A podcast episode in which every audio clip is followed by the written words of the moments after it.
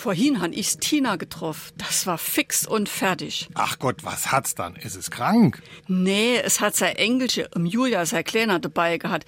Der geht überhaupt nicht in die Fuhr und hat das total links gemacht. Ey, der ist doch höchstens vier Jahre alt. Wie kann man dann mit so einem Kerlchen nicht zurechtkommen? Ey, der hat doch ADHC oder wie das heißt. Das stellst du dir nicht vor. Mir wollte uns kurz unter Halle. Das war nicht möglich mit dem Kind. Der hat gedobt, hat geplärrt und ist da rumgesprungen wie ein Flummi. SR3. Warum wir so reden. Wie man schwätze.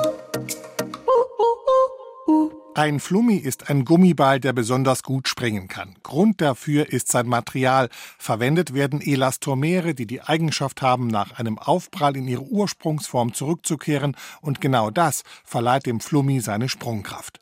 Der Name stammt aus einem Disney-Film aus dem Jahre 1961 mit dem Titel Der fliegende Pauker. Die Hauptfigur, Professor Ned Brainhard, erfindet darin eine gummiartige Substanz, die an Energie gewinnt, sobald sie auf eine harte Oberfläche trifft. Er nannte sie Flubber, was sich aus Flying für fliegend und Rubber für Gummi zusammensetzt. In der deutschen Übersetzung wurde aus dem Fliegend und Gummi der Flummi.